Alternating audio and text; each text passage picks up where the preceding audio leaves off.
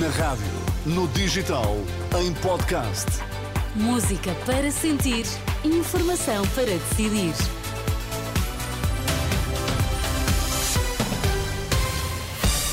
Pedro Queiro, boa noite. Vamos às notícias. Em destaque a esta hora. Olá, boa noite. Chega. Iniciativa Liberal querem explicações sobre o caso das gêmeas brasileiras tratadas em Santa Maria. Marta Temido diz-se disponível.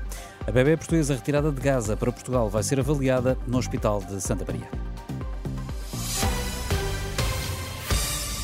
Marta Temido está disponível para esclarecer o tratamento das gêmeas brasileiras no Hospital de Santa Maria Lisboa. Informação adiantada à lusa por fonte do grupo parlamentar do PS, depois de a Iniciativa Liberal e o Chega terem anunciado um requerimento para pedir a audição parlamentar urgente ex-ministra da Saúde e atual deputado do PS, bem como o antigo secretário de Estado António Lacerda Salles e da antiga e da atual administração do Hospital de Santa Maria. Ou terá sido esse secretário de Estado que terá sido, digamos assim, o intermediário entre um pedido feito por um órgão de soberania e o próprio hospital.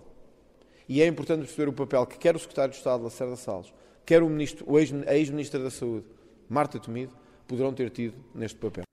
O líder do Chega, André Ventura, em causa está a vinda a Portugal de duas gêmeas luso-brasileiras em 2019 para receber um medicamento dos mais caros do mundo, que totalizou 4 milhões de euros. Segundo a TV, havia suspeitas de que tivesse havido influência do Presidente da República. O Chega e a Iniciativa Liberal querem esclarecimentos no Parlamento. O Bloco de Esquerda agendou para a primeira semana de dezembro uma interpelação ao Governo sobre o bloqueio nas negociações com os profissionais de saúde. O líder parlamentar Pedro Filipe Soares diz que o Governo está a ser responsável pelo atual estado do Serviço Nacional de Saúde. Para uh, instar o Governo a responder pelo bloqueio da negociação com os profissionais de saúde, bloqueio que está a colocar em causa a prestação de cuidados de saúde às populações, em particular nos serviços de urgência, que está a colocar o caos nos hospitais do país. Há soluções e essas soluções passam por respeitar os profissionais, respeitando o Serviço Nacional de Saúde interpelação está marcada para o dia 7 de dezembro. Ainda há tempo para alterar, para alterar o Orçamento do Estado e aumentar os salários em 150 euros no próximo ano. Foi o pedido dos sindicatos ligados às forças de segurança, feito numa manifestação que esta tarde meia centena de profissionais, eh, perto da residência oficial do Primeiro-Ministro. Entregaram no Palácio de São Bento um documento com as principais eh, reivindicações.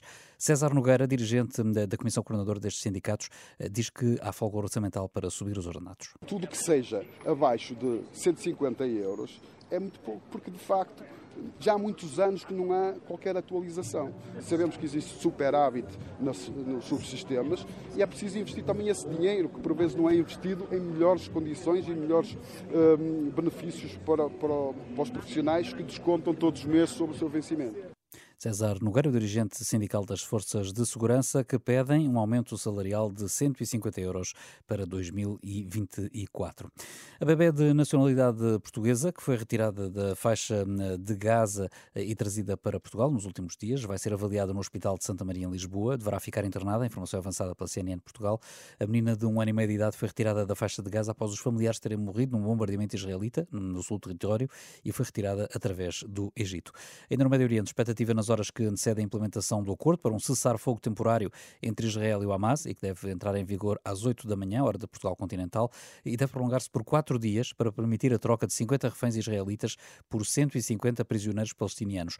Em simultâneo, deve entrar em Gaza até 300 caminhões, incluindo oito com combustível e gás.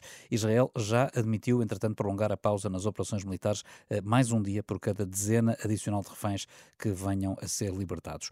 E numa mensagem vídeo divulgada esta tarde, o Papa Francisco Francisco considerou muito duro o que está a acontecer na Terra Santa. Diz que israelitas e palestinianos são dois povos irmãos que têm direito a viver em paz. Durante a manhã, o Papa recebeu delegações de familiares de palestinianos e de israelitas. Alguns palestinianos aproveitaram depois a audiência geral para denunciar a situação na Palestina, mostrando cartazes com a palavra genocídio.